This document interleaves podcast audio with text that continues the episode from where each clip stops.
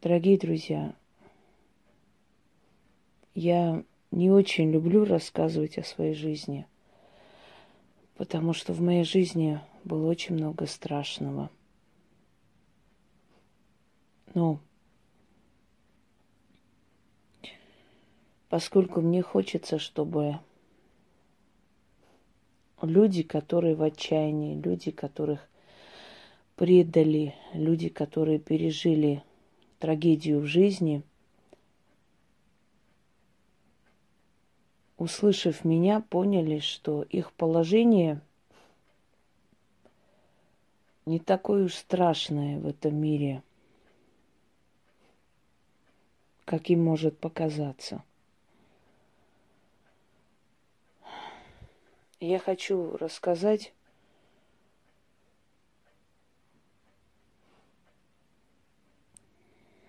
Я хочу рассказать, наверное,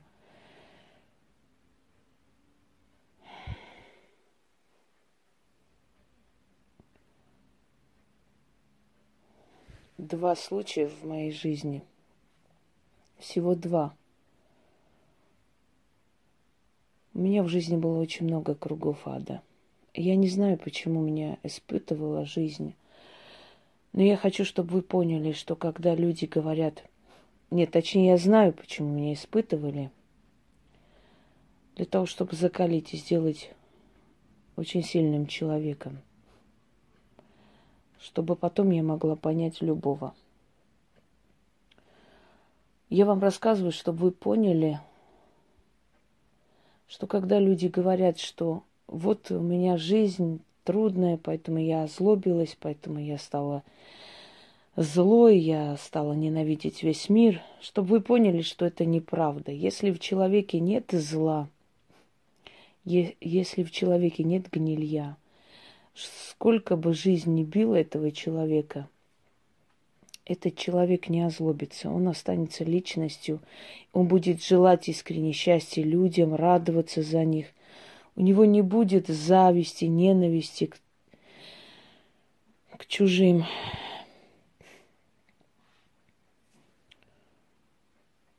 Мне было 15 лет. Мой дед, отец моей матери, умирал. Он был очень хороший человек, добродушный, действительно добродушный. И всю жизнь работал э, на заводе золото, ой, э, рудник у нас рядом золотодобывающий, естественно, уран. И это очень сильно пошатнуло его здоровье. Он умер не очень старым человеком, скажем, 60 с чем-то лет ему было. И начали его лечить, но, в принципе, не вылечили. Он ушел. Но когда позвонили и сказали, что деду моему нехорошо, что он уже как бы отходит потихоньку. Мама нас собрала с сестрой, и мы поехали, чтобы успеть хотя бы попрощаться, но, к сожалению, не успели. 90-е годы были, эшелоны стояли, километры на границе с Грузией, очень трудно сутками люди. Мы так замучились, пока доехали, по-моему, пять дней ехали, это не передать словами. Страшные были времена, если честно. И вот мы приехали, пока мы приехали, моего деда не стало. К сожалению. Похоронили человека и решили остаться до 40 дней, чтобы потом как бы это все все завершить, закончить и поехать обратно в Россию. Мне было 15 лет, я осталась э, в городке рядом с нашим селом у тетки. У нее дети почти одногодки. Ну, естественно, там интереснее. Сестра захотела остаться в селе, я захотела с ними поехать. И вот я где-то неделю у них была. Я была красивая девочка, молодая ребенок. И меня заприметил один заядлый зэк. Ему было 45 лет. И как-то меня отправили за хлебом. Я не очень хотела идти. Я чувствовала, что что-то там не то, вот внутреннее чувствие, ночные сны. Нужно доверять этому всему, дорогие друзья. И вот я купила хлеб, возвращалась, а там такой пустырь до их дома. И меня там схватили. Мне закрыли рот, затащили в машину и отвезли. Отвезли в Тбилиси. Отвезли к своим теткам – близ квартала Авлабар, неподалеку. Жили ее две, две тетки его. Ну, что сказать? Крик, ор. Ненавижу людей, которые крадут. Если ты уверен в себе, то завоюй эту женщину, а не забирай насильно. Особенно ребенка 15 лет, когда тебе 45 лет уже, ты уже взрослый человек. Меня украли. Естественно, мои родственники искали меня. Узнали, кто, что, поехали к ним домой разбираться.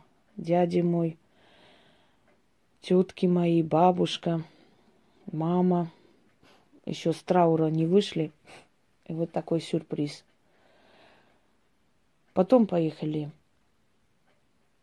в Тбилиси. В общем, э, нас застали. Застали у третьей их тетки. У них там теток много. И перед тем, как мои родственники уже ездили к нам, ее мать опустилась передо мной на колени и начала целовать мне ноги. Дочка, я тебя умоляю, вот если ты скажешь, ты несовершеннолетний, его посадят, он уже сидел, я, я не знаю, вот я с ума сойду, мой ребенок, ты сама понимаешь, ты когда-нибудь станешь матерью, меня поймешь. Начались причитания, плач. Пожалуйста, скажи, что ты сама, сама с ним ушла, а как только твои родственники успокоятся, потому что там окружной прокурор приехал, это серьезное дело – ты скажи, что сама поехала, что ты сама с ним встречалась, знала его. И как только они уедут, мы тебя отвезем домой. Ребенок, глупый ребенок, который думает, что вот так и возможно. Вот я скажу, помогу, знаете, благородство сыграю, а потом меня отвезут домой. Я уеду обратно домой.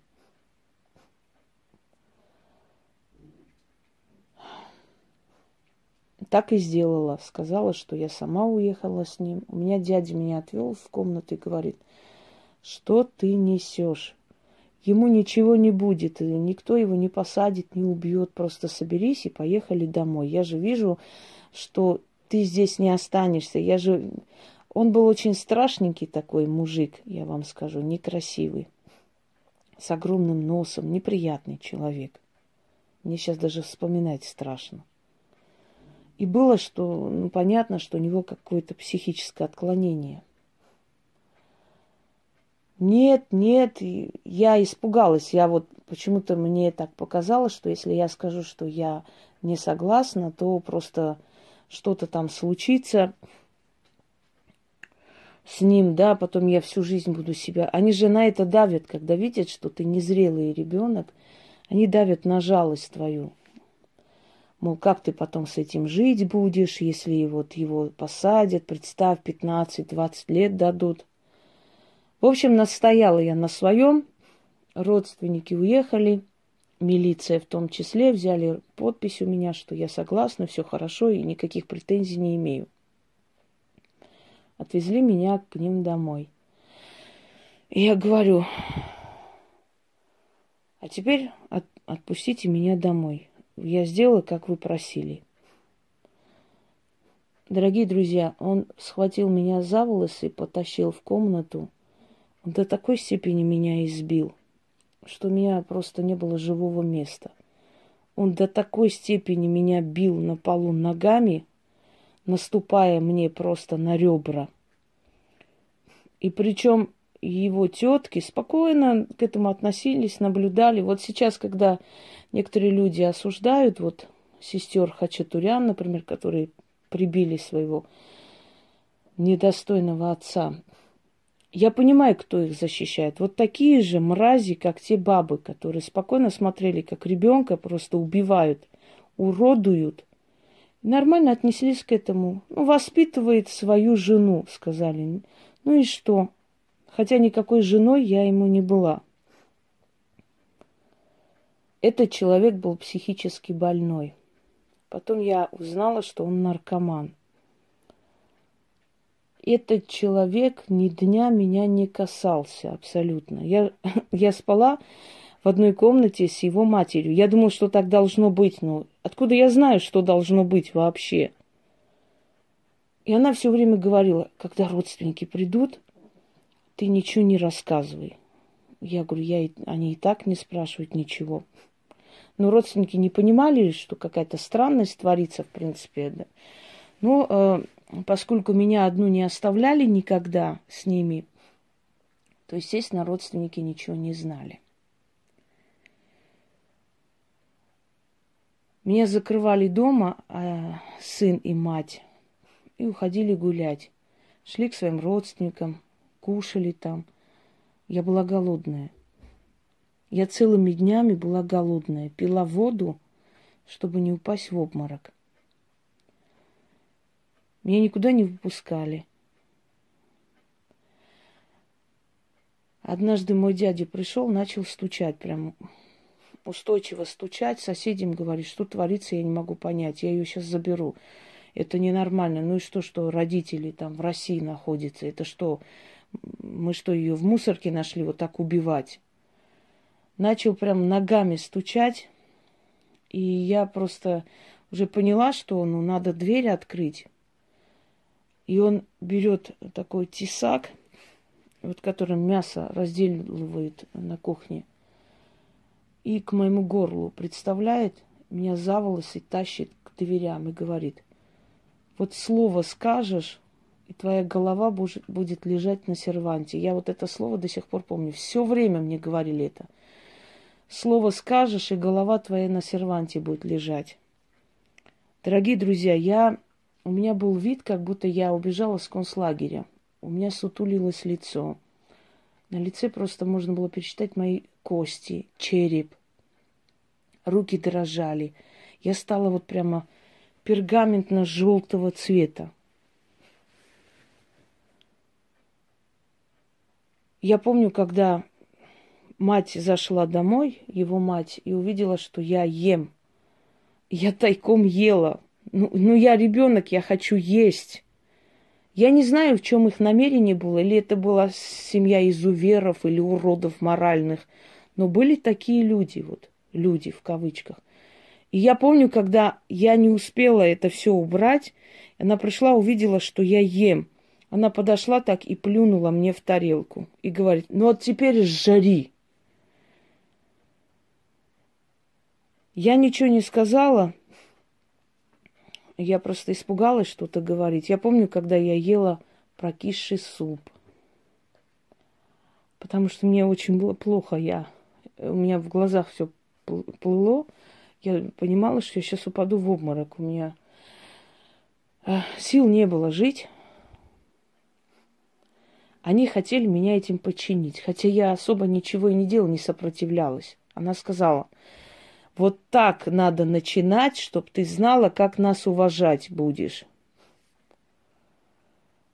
И как-то так получилось, что мои уговорили их большим трудом, мол, поедем в Тбилиси, там рынок есть, Лило называется, базар.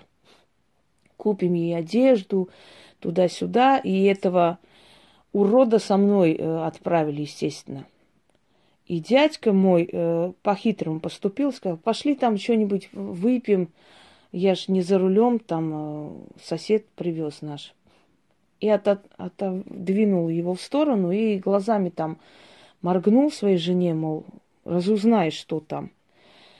И вот я рассказала своей тетке о том, что происходит.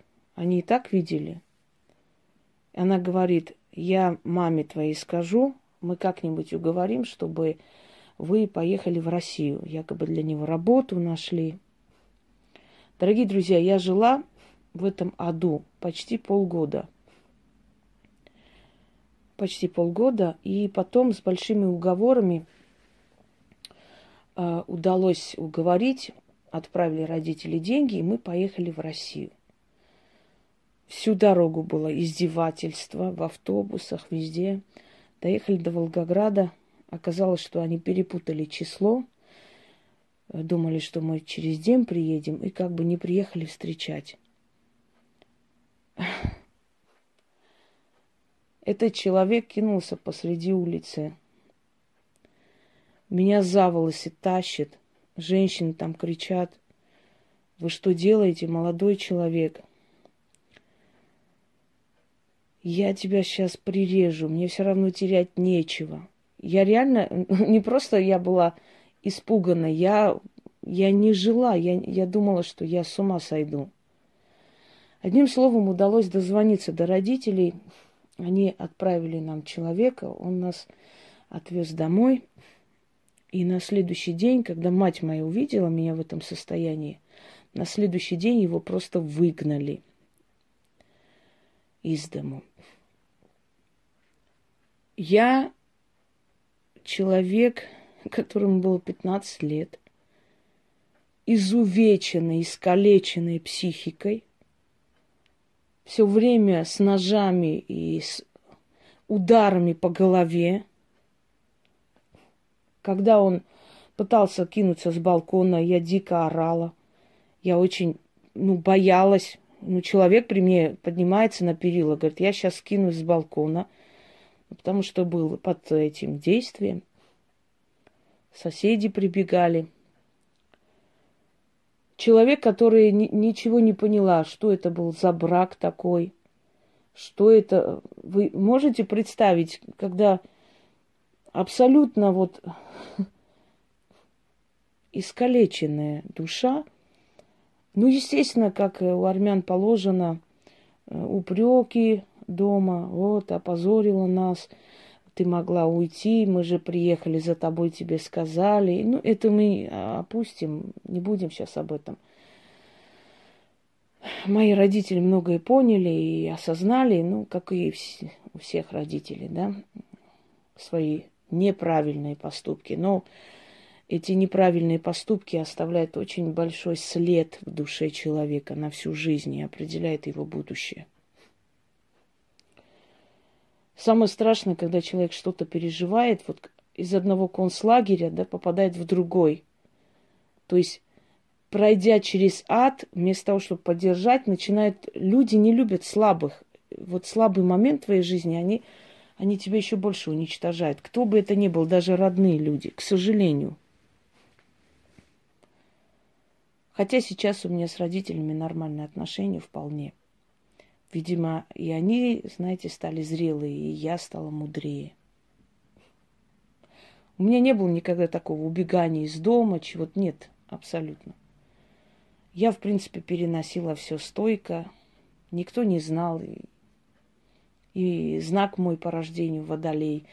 Таких людей надо так довести, чтобы они вот просто хотя бы чуть-чуть заплакали и показали свою слабость. Это надо прям через мясорубку пропустить их душу чтобы они вот пикнули. Очень устойчивые, психически устойчивые и терпеливые люди. Вы знаете, и много лет после этого я абсолютно боялась мужчин вообще. Каких-то разговоров там, любовь... Ой, боги упаси, это, это нереально для меня было. Я очень боялась вообще мужчин. И дабы не сойти с ума и не помнить это все, я очень много читала, изучала. Вы говорите, откуда столько знаете?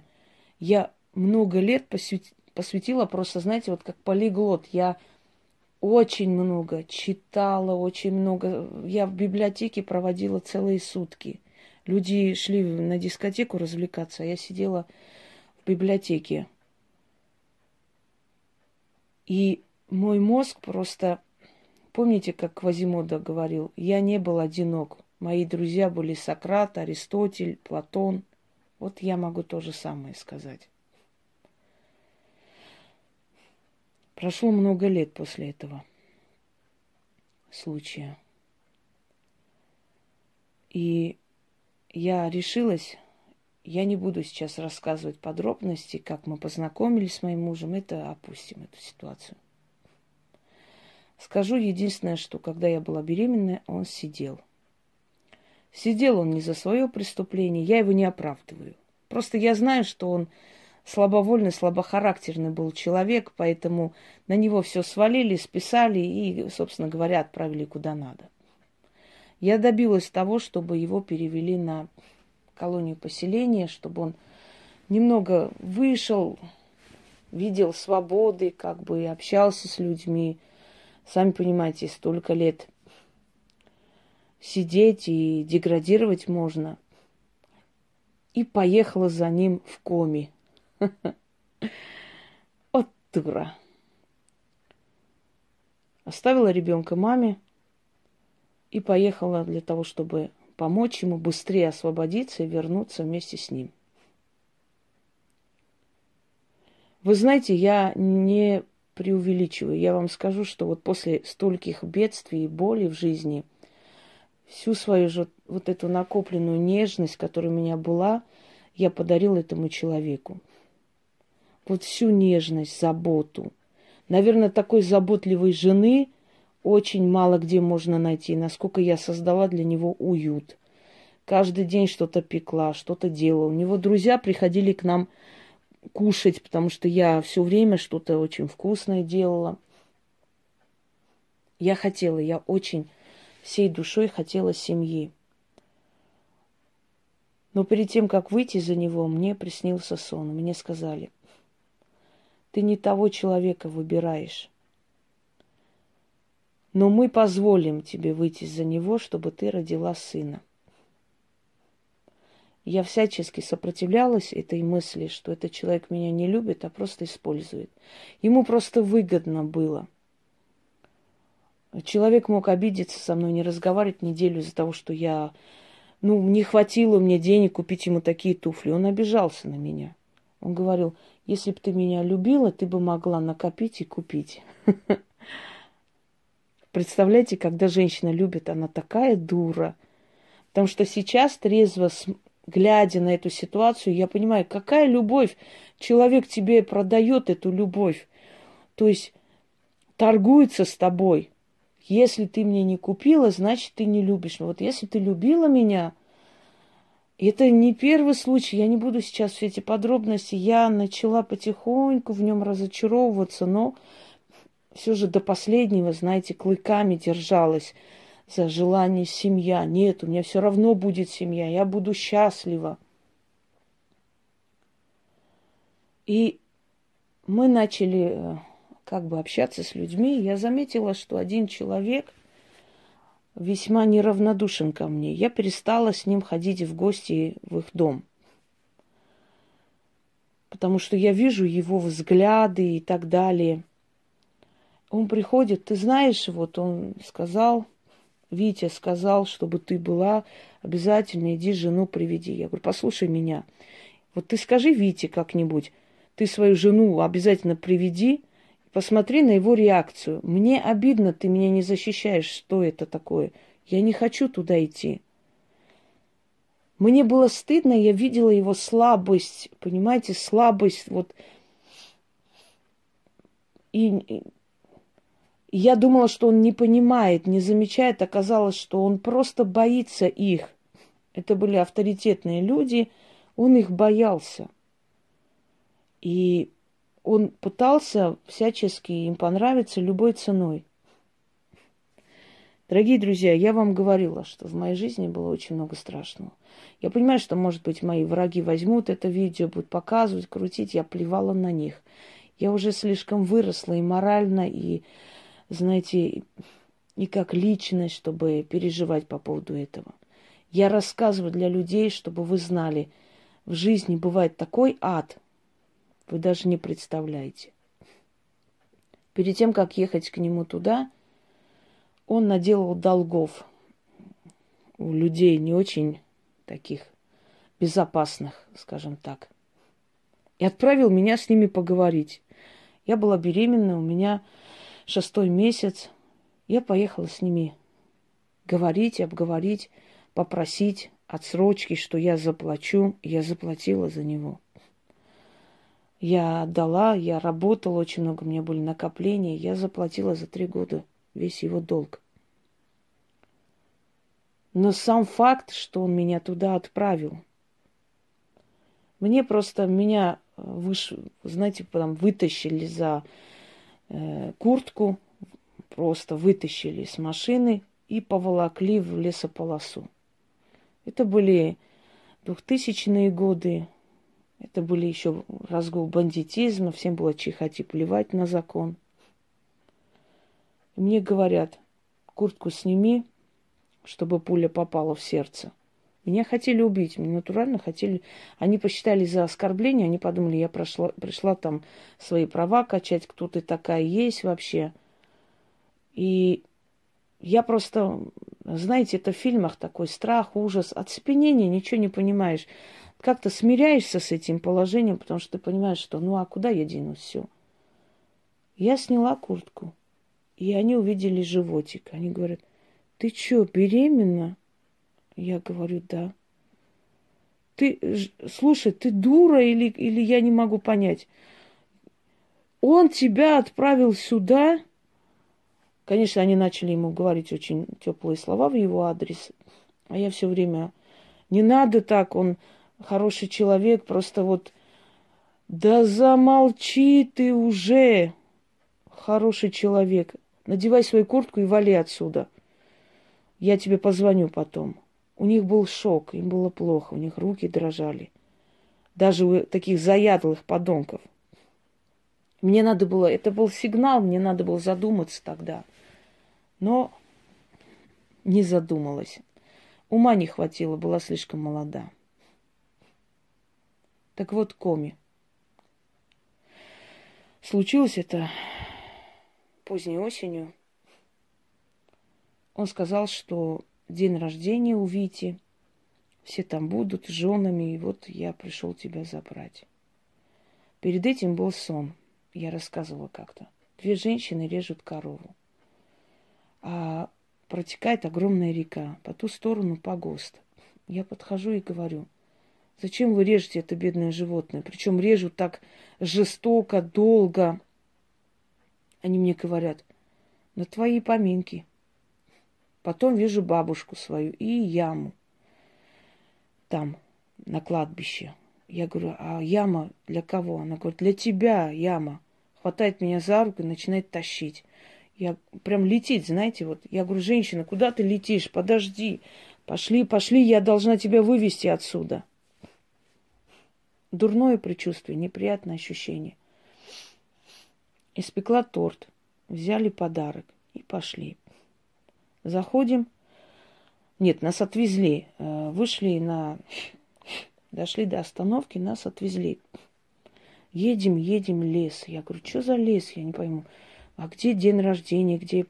Вот в лесу там баня, вот хорошее такое красивое место специально сделано для таких гулянок. Поехали в лес, зашли.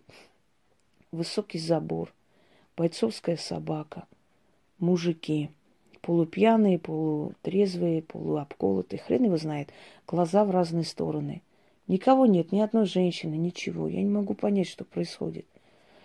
Я говорю, а где тут, ты говоришь, семьями сидят? Ну, сейчас придут, вот мы просто раньше приехали. И тут я замечаю, меня отправляют там порезать салатик. Я захожу, знаете, у меня внутри вот ноги как-то онемели, что ли, вот какой-то страх внутри вот так прям стучит. И через э, минут 15 я там начала накрывать на стол. Я говорю, а где мой муж? А мы его отправили, сейчас поедет, там надо этот привезти мангал или что-то еще. Я сижу, жду, жду. Через минут пятнадцать мне говорят, а ты что, не понимаешь, что ты должна делать? Я говорю, не понимаю. Как не понимаешь? Тебя же твой муж привез сюда. Я говорю, как привез? Ты что, не знала об этом? Или ты не в курсе, или дуру включила? Я говорю, вы что хотите от меня? Дорогие друзья, их было человек 15. Они начали срывать с меня одежды, пытались раздеть. Я кричала диким криком. Вот сейчас, когда показывают такие сцены, меня внутри трясет, потому что я представляю, что чувствует жертва. Я, я кричу, я не помню, как я орала. Мне говорят, а что ты орешь-то? Это лес, никто сюда не придет. Вот я тогда поняла, что такое искры из глаз, когда бьют по лицу, прям по глазам, и вот искрится свет, такой кровавый свет. Удары сыпались вообще беспощадно. Я начала кричать, выскочила босиком. Собака это на меня накинулась. У меня до сих пор на месте, где укусила эта собака, шрам большой. Отодрала просто кусок мяса. Одним словом, они меня бьют, я ни в какую. И тут один человек, спасибо ему большое. Я не буду называть его имя. Фамилия у него Гайло. И он сказал, я не понял, ты правда не знаешь этого или что? Я говорю, я своим ребенком клянусь. Как ребенком? У тебя еще ребенок есть. В общем, этот человек схватил нож, меня за свою спину и говорит, если кто-нибудь подойдет, ну, матерные слова опустим. Если кто-нибудь подойдет, воткнув глотку, не думая, сказал он, этот ребенок не виноват. Это он такой секой. Я, говорит, с ним потом отдельно поговорю. Не смейте ее трогать. Я выскочила босиком. Он говорит, беги, не оглядываясь. Через лес люди. Пять часов чем-то я уже забыла под утро. Прихожу домой, открываю дверь, точнее, выбила дверь от, в бешенстве. Там дверь такая. Захожу, мой муж спит. Он проснулся, посмотрел на меня и знаете, что он сказал? Ты жива? Я говорю, маме позвони, чтобы деньги отправила. Я домой еду через пару дней. И пошла в ванную. Память заканчивается. Я думаю, больше вам рассказывать ничего не нужно.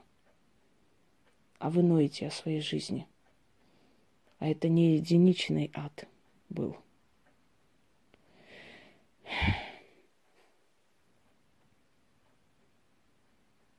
А теперь спросите себя, как я могу после столького оставаться человеком. Сильного человека ничего не сломает и не озлобит. А некоторые идиоты думают своими карикатурами, меня могут расстроить. Мне их жаль, жаль очень. Понятия не имеют они, насколько сильной личностью имеют дело. Глупые они люди и несчастные.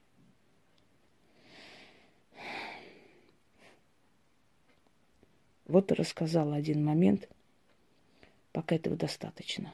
И так вспомнила, и больно. Но все же я хотела вам рассказать, чтобы вы знали. Знали, что такое настоящая боль на этой земле, дорогие друзья. Настоящая боль.